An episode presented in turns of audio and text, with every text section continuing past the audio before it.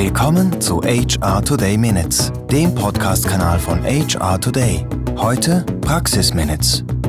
Hallo zusammen und willkommen. Mein Name ist Etienne und dies ist die 93. Folge der HR Today Praxis Minutes. Ich habe kürzlich ein bisschen gegoogelt und stieß auf das Thema HR is not your friend, also HR ist nicht dein Freund. Es gibt ja immer wieder Artikel dazu und dabei geht es jeweils darum, dass man als Mitarbeiter dem HR nicht trauen darf. Denn das HR wird ja von der Firma bezahlt und arbeitet deshalb gegen die Interessen der Mitarbeitenden. Ich bin damit natürlich überhaupt nicht einverstanden, aber das HR ist oft in einer Sandwich-Position und darum finde ich es ein spannendes Thema. Ich sage es ja nicht zum ersten Mal, aber ja, als Personaler werden wir von der Firma bezahlt. Wir sind weder Sozialarbeiter noch Gewerkschafter und es gehört zu unseren Aufgaben, die Interessen unseres Arbeitgebers zu vertreten. Das ist ganz klar. Aber ich möchte nicht in einer Firma arbeiten, wo ich mich für den Arbeitgeber und gegen meine Kolleginnen und Kollegen entscheiden muss. Ich glaube auch nicht, dass das nötig ist. Nehmen wir doch als Beispiel einen Kundendienst. Ich kaufe ein Produkt, es gibt ein Problem und ich rufe an. Die Person vom Kundendienst wird natürlich nicht dafür bezahlt, um meine Interessen gegen ihren Arbeitgeber zu vertreten. Ich gehe auch nicht davon aus, dass sie mir in jedem Fall recht geben und immer alles tun werden, was ich verlange. Aber wenn mein Anliegen berechtigt ist, dann erwarte ich, dass sie mir zuhören und mich fair und anständig behandeln. Außer es handelt sich um eine betrügerische Firma, die ihre Kunden einfach möglichst schnell ausnehmen will, dann werden sie sich alle Mühe geben, um mich zufriedenzustellen, damit ich weiterhin bei ihnen einkaufe. Ich finde, beim HR ist es recht ähnlich. Was nützt es, wenn ich meinem Arbeitgeber auf Kosten der anderen Mitarbeitenden einen kurzfristigen Vorteil verschaffe und die Leute dann alle gehen? Oder noch schlimmer, sie bleiben, kündigen aber innerlich. Damit ist natürlich niemandem gedient. Die Frage ist aber auch, was ist die Rolle vom HR? Einige sagen, es geht nur darum, die Firma vor den Mitarbeitern zu schützen. Das ist natürlich eine sehr traurige Sichtweise. Und auch wenn es bisher wahrscheinlich öfters vorkam, als ich es mir vorstellen kann, ich denke und, und ich hoffe, dass es immer schwieriger werden wird, mit einer solchen Firmenphilosophie langfristig erfolgreich zu sein. Ist es dann unsere Aufgabe, dafür zu sorgen, dass die Mitarbeiter glücklich sind? Das ist eine interessante Frage, aber ich denke nicht. Das ist weder die Aufgabe vom HR noch von einem Arbeitgeber, aber es ist schön, wenn es trotzdem so herauskommt.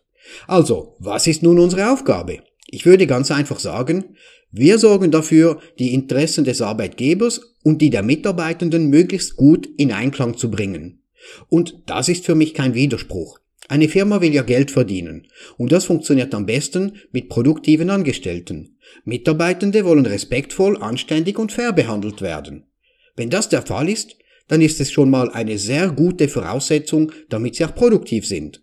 Also sollte es nicht im Interesse einer Firma sein, das HR gegen die Mitarbeitenden einzusetzen.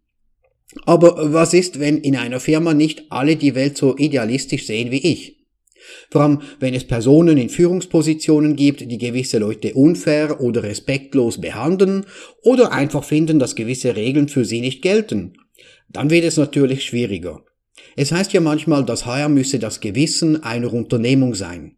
In diesem Fall ist klar, HR muss Farbe bekennen, Missstände aufdecken und sich für die Mitarbeitenden einsetzen. Sonst sind wir unglaubwürdig und ganz einfach fehl am Platz.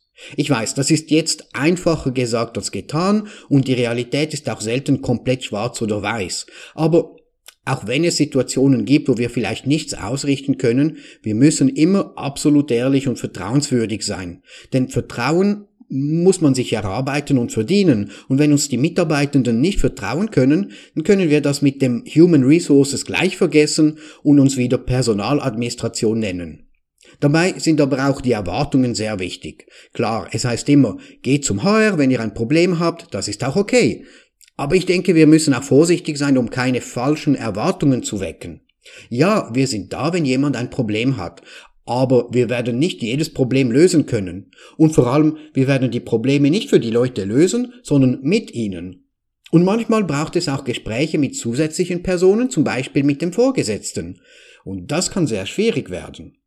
Wir werden uns auch nicht automatisch und immer auf die Seite der Mitarbeiter stellen. Gleichzeitig muss aber auch klar sein, dass wir uns nicht automatisch auf die Seite der Vorgesetzten oder der Firma stellen. Denn sonst würde es ja doch stimmen, dass wir sowieso gegen die Mitarbeitenden sind. Aber was meint ihr dazu? Macht es für euch Sinn, wenn es heißt, dass man dem HR nicht vertrauen soll?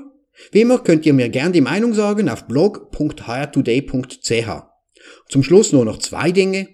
Ganz herzlichen Dank fürs Zuhören und bis in vier Wochen. HR Today Minutes wurde Ihnen präsentiert von HR Today. Know-how for tomorrow.